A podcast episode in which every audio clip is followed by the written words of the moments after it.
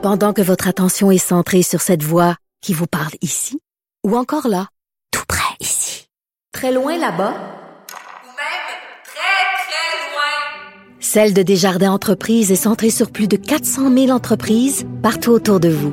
Depuis plus de 120 ans, nos équipes dédiées accompagnent les entrepreneurs d'ici à chaque étape pour qu'ils puissent rester centrés sur ce qui compte, la croissance de leur entreprise.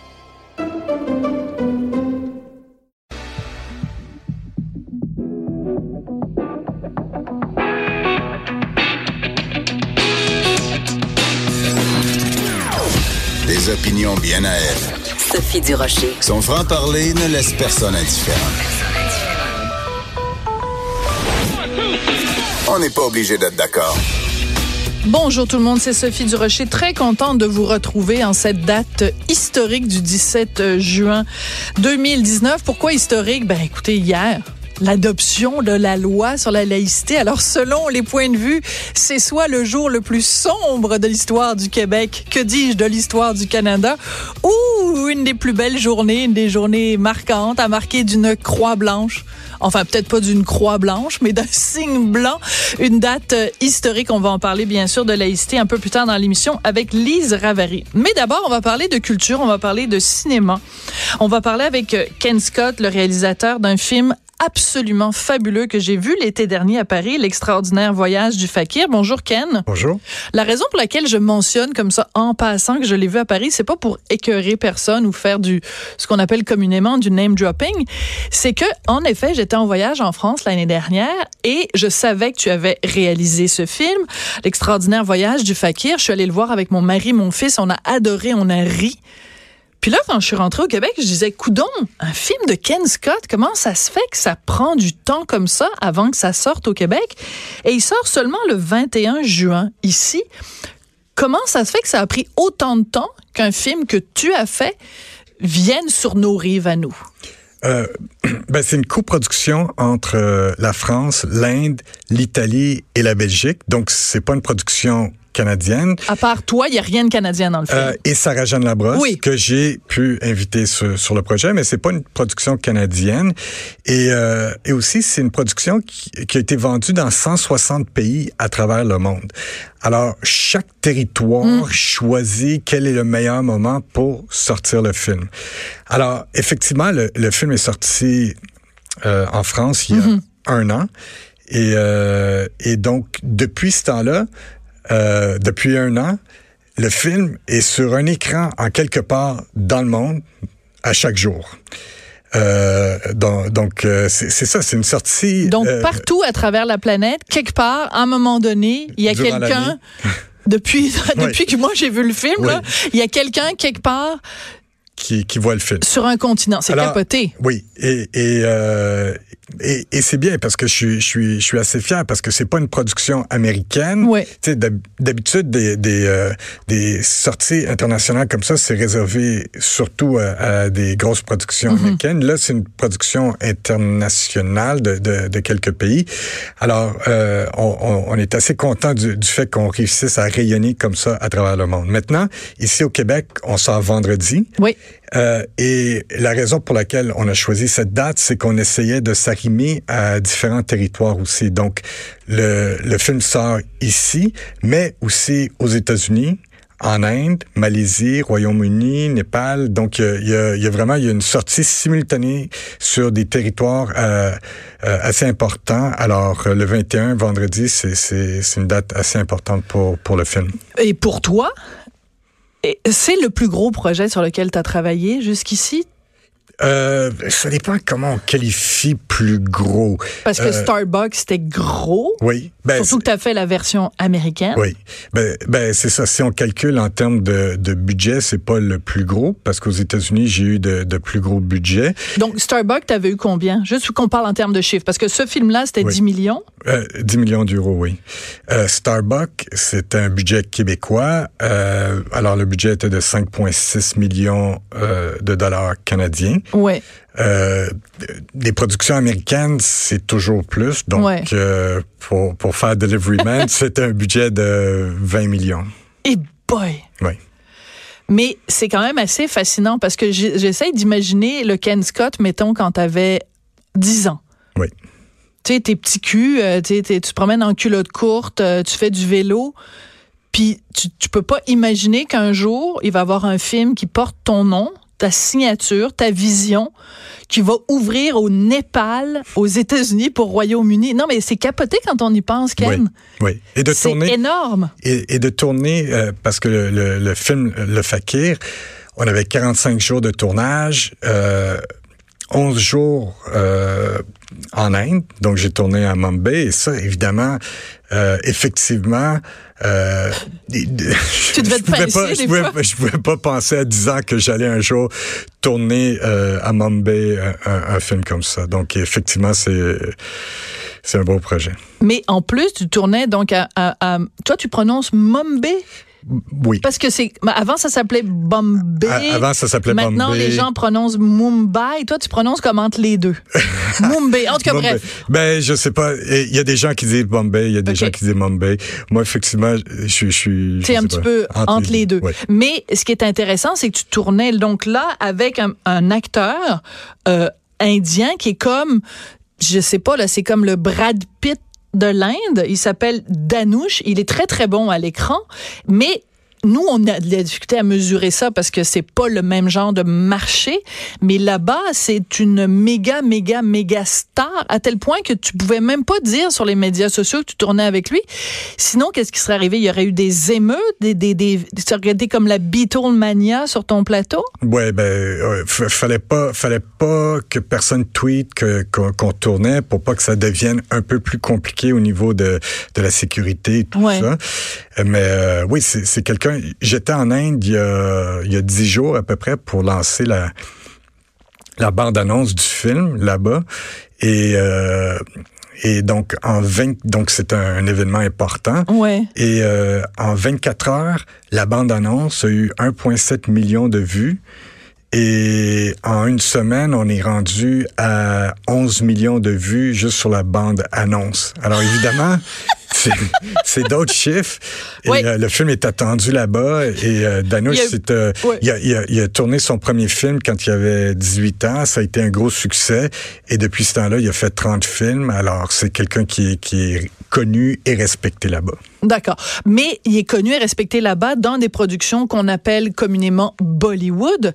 Toi, quand on t'a dit, bon, on t'a proposé ce, ce projet-là, qui est l'adaptation d'un roman qui avait très, très, très bien marché, puis on t'a dit, ben, pour le personnage principal, on a pensé à un gars qui s'appelle Danush. Toi, inconnu au bataillon, tu le connais pas, ou peut-être tu le connaissais, ce gars-là? Est-ce qu'il avait vraiment, dans le milieu du cinéma international, une réputation à ce point-là? Non, je connaissais pas Danush, mais euh, euh, donc le producteur français euh, Luc Bossé qui m'a approché, qui m'a dit tiens, on veut faire l'adaptation du roman qui s'appelle L'extraordinaire voyage du fakir qui est coincé dans une armoire Ikea. Euh, Le titre est tellement compliqué que même toi, tu te oui, après, après trois ans, je me suis encore enfargé. C'est pour ça qu'on l'a raccourci aussi. Oui, je Ouais, pense. ouais. Mais c'est aussi parce qu'il y a une question de droit avec Ikea, non? Absolument. Ouais. Absolument. Euh, Il y, avait une question de... Je pense qu'ils ont réussi à, à sortir le roman sans trop de, de problèmes, mais nous, on on a commencé à avoir des discussions et là, les avocats étaient, étaient dans le coup et tout ça. Et, donc, moi, j'aimais mieux qu'on qu'on ne, qu'on ne nomme pas Ikea. Oui. Euh, et qu'on ait une autre approche parce que d'avoir des avocats par-dessus ton épaule à dire. Tu, tu peux dire ça ou pas ça, Non. euh, je, je trouve pas que c'est une bonne façon de, de faire un film. De toute façon, voyager en commode, que ce soit une commode Ikea ou Bro et Martino, ça Oui. change pas Ben, grand-chose. de, de la façon que, que j'ai approché la, la réalisation, c'est que euh, en même temps, Ikea, ça a tellement une connotation, ça veut dire quelque chose aujourd'hui. Pour tout le monde sur la planète, tu dis Ikea, ils savent de quoi tu parles, euh, ils, ils ont, ils, ont, ils ont une relation avec cette marque-là. C'est un branding qui veut dire quelque chose. Euh, donc, je voulais pas non plus prendre un, euh, inventer un nom. Mm-hmm. Alors, ce que j'ai proposé à la production, c'est de dire, ben, on nommera jamais Ikea, mais ça va tellement être similaire que les gens, par Ben oui. déduction, vont comprendre que c'est Ikea. C'est brillant d'ailleurs d'avoir fait ça comme ça. ben merci, mais et- et, en, en fait, c'était c'était vraiment la bonne idée parce que je, ce que je me suis pas rendu compte, parce que en fait, c'est une comédie, mais c'est surtout une fable. Oui. Et le fait de ne pas nommer Ikea, on, on reste encore plus dans, dans, dans une fable. Si on avait dit Ikea, si on voyait Ikea écrit, tout d'un coup, on tombe dans une réalité Exactement. concrète. Alors, que là, c'est plus à la rigueur, je dirais, c'est pas du réalisme, c'est du réalisme magique. Tu sais, là, en, en littérature, on appelle ça comme ça. Exactement. Tu sais, Exactement. Garcia Marquez et Oui. compagnie. Parce qu'à un moment donné, il y a ce qu'on appelle en anglais suspension of disbelief. Oui. Il faut que tu, tu suspendes ton, ton, ton jugement. Oui. Il faut que tu embarques dans, dans l'imaginaire de Ken Scott, dans l'imaginaire Oui. de l'auteur et que tu te laisses aller un peu. Exactement. C'est ce qu'on fait dans, dans, dans cette histoire qui est un peu euh, une, une fantaisie, c'est une comédie. euh, qui est vraiment un feel good. Moi, j'avais envie, j'avais envie de, de faire une comédie où les gens, une comédie qui ne soit pas cynique. euh, j'avais envie que les gens sortent avec le sourire de- du cinéma.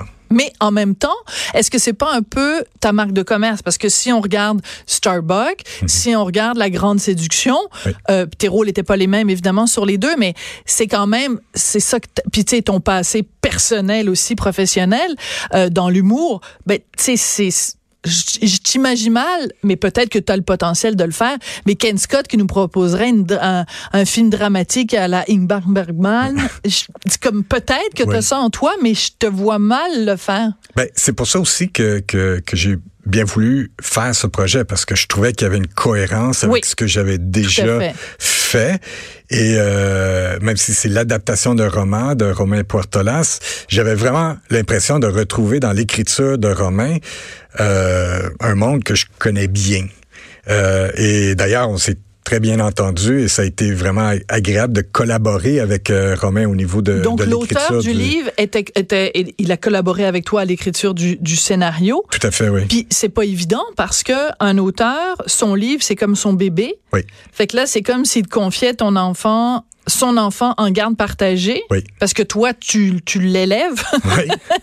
Et euh, ben, il a pas été chiant. Il était pas su- au-dessus de ton épaule en Tout le disant. temps chiant. Non, on le salue Ouais. ici, Romain Portuelos, bonjour. Euh, non, mais euh, au contraire, Romain, c'était le premier à vouloir faire un bon film. Oui. Et évidemment, quand on prend un roman, euh, c'est une chose. Euh, le cinéma, c'est autre chose.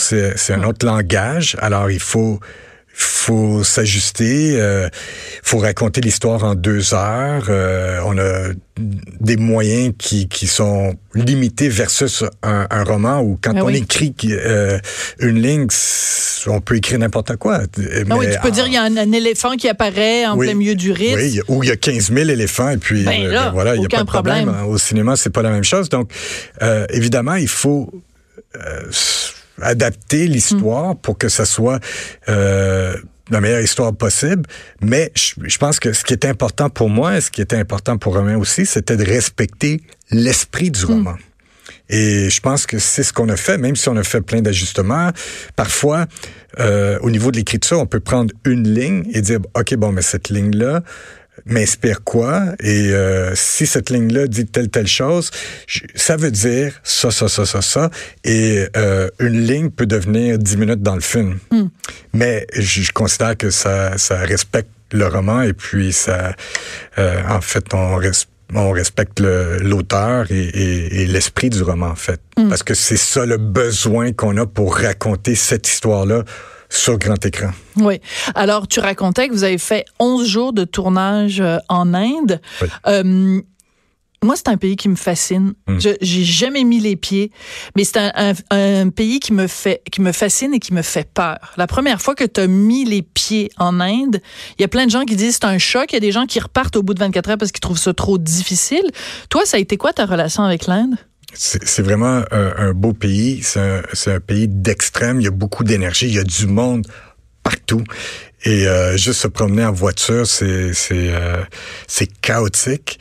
Juste traverser la rue, c'est euh, faut faut avoir la foi parce que et euh, mais mais c'est c'est c'est un pays qui euh, euh, où où il, y a- il peut y avoir une certaine pauvreté, mais en même temps, les gens sont heureux là-bas et c'est un pays qui est, qui, est- qui est aussi moderne à certains niveaux. Alors, euh, ça, et je comprends qu'il y a des gens qui débarquent en Inde et c'est un choc pour eux. Euh, mais c'est un très, très beau pays. Oui. Et Danouche, donc, ce- cette vedette de- dans, dans ton film, est-ce que tu t'es tapé les 30 films qu'il avait fait euh, pour, pour co- comprendre quel genre de comédien il était ou tu t'es dit, ben moi, je le prends pour mon film, puis c'est tout, puis je veux rien savoir de, des 30 films de Bollywood qu'il a fait avant? Ben, en fait, les deux approches auraient, auraient été possibles. Ouais. Soit de, de voir toute sa filmographie ou de se dire, ben, Je suis vierge. Moi, je suis vierge, puis Ouais. je vais avoir une approche comme ça, que ça, ça peut être intéressant dans les deux sens. Euh, et en fait, moi, ça a été un peu un hybride. J'ai j'ai été éduqué à, à, à la carrière de, de, de Danouche. Euh, notre coproductrice indienne m'a envoyé plein, plein de clips de, de Hmm. peu tout ce qu'il ce qu'il avait déjà fait. Euh, donc, je, je savais quel type d'acteur il était. Et puis, a- après avoir euh, écrit une première version du scénario, je suis allé euh, en Inde, à Chennai, pour euh, pour le rencontrer, pour qu'on puisse discuter de du personnage, de l'histoire, mais aussi de comment euh, on allait travailler ensemble et surtout aussi de, de ma vision de, de ce à quoi l'histoire devrait ressembler. Mais c'est particulier parce que tu as commencé à travailler sur le scénario avant même d'avoir mis le pied en Inde. Oui. Ça, ça doit être très particulier parce que tu, tu lis un livre, puis là, c'est décrit noir sur blanc. Puis tu commences à écrire un scénario, puis c'est noir sur blanc. Puis là, tu arrives en Inde, puis c'est multicolore. Oui. c'est comme très particulier parce qu'il faut que tu rendes l'ambiance d'un pays Oui. avant même d'y avoir mis les pieds. C'est comme euh, très bizarre. Oui, mais moi, je ne prétends pas dans tout ce projet d'être un réalisateur indien. Pantoute. Moi, je suis Ken Scott, je suis un réalisateur qui habite ici au Québec. Ouais. Et, et donc, c'est ma vision euh, de, de- des Forcément. choses de, de l'histoire. Et en même temps, et, et c'est drôle parce que c'est comme une quelque chose que j'ai commencé à expliquer quand j'ai commencé à faire de la promotion. Et euh, quand j'étais euh, à l'université, juste ici, À, à l'UQAM? oui, juste euh, à, à l'UQAM. C'est un gars de l'UQAM. Oui. Regarde que- où ça peut mener, Ben voilà. Je, suis- je suis de retour. Je suis de Ben retour. écoute, euh, euh, oui. oui. Alors quand tu étais à l'UQAM, Euh, Il y, a- il y a un prof qui, euh, qui nous avait dit que si on voulait avoir du succès, il fallait absolument écrire ce dont on connaissait, les choses qu'on connaissait. Et moi, j'étais pas d'accord. Même si j'étais très jeune, je me disais, il me semble que c'est pas ça. Et, et, et en fait, je, je me suis rendu compte que je, trouve que plutôt on devait écrire sur des choses qu'on veut découvrir Hum, c'est bien dit. passionnément. Ouais. Et, et c'est drôle parce que donc j'ai- expliqué ça en faisant de, de la promotion en Inde ou en France où, où j'ai fait de la promotion. Quand je suis revenu ici au Québec, je me suis rendu compte en fait que Ricardo Trogi était dans la même année que moi ici à l'UCAM et il en parle dans son film. Oui. Il, il en parle carré- c'est carrément de scène, cette- c'est Oui, des scènes d'ouverture Oui. de 1991. Exactement. C'est pour ça que tu... Hey, c'est bizarre. Oui, fait que les deux, ça nous a marqué. Mais lui, il l'a pris autrement parce que lui, il a vraiment cru à fond euh, parce qu'il parle de, de, de, de sa vie. Mais moi, je l'ai pris autrement. J'ai dit, ben. C'est très drôle Alors, que tu les deux se ça. peuvent. Les deux se peuvent parce que Ricardo en fait des films personnels et puis euh, il, a, il a pris ça à cœur. Moi, euh, bah, peut-être parce que je viens pas d'Italie. Si je venais d'Italie comme Ah, lui, voilà. non è italiano, Ah. ah, c'est pour ça. Mais c'est très drôle que tu dis ça parce que tu me racontais cette anecdote-là à propos du prof. Oui. Puis là, je disais, pourquoi ça sonne Ça familier? sonne quelque chose, exactement. Puis là, j'étais là, ben oui, c'est la, c'est une des premières scènes Qui, qui, dans qui- et- 1991. Et, je savais pas, je, je faisais la promotion. Il y a quelqu'un qui m'a dit, tu sais, mais Ricardo en parle. Et, et j'ai j'ai le même âge que Ricardo, en fait. C'est pour ça que ces films me touchent beaucoup. Je suis Ben né oui. en 1970, moi aussi. Mais c'est bizarre parce que ça veut dire que ce prof-là, sans le savoir, a drôlement influencé soit, euh, bah, je veux pas dire négativement, mais dans un sens ou dans l'autre, il Mhm. Ouais. a profondément, il a, il a poussé notre réflexion, en tout cas. bien sûr, Oui. c'est super intéressant.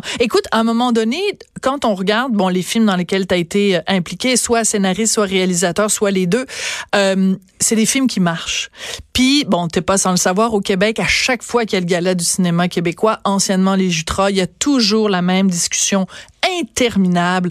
Euh, est-ce qu'on devrait financer des films qui vont être vus par euh, 3000 personnes qui sont essentiellement des amis ou de la famille du réalisateur ou de la réalisatrice versus euh, miser sur des films qui vont être populaires? Puis tu sais, il y a la, Vincent Guzzo à ce micro qui l'a dit plusieurs fois, ça sert à quoi de faire des films si c'est pour que personne les voit? Toi, tu te situes où là-dedans? Est-ce que tu trouves, est-ce que t'es, ça te rend mal à l'aise de savoir qu'on remet des prix à des films qui ont été vus par 200 personnes?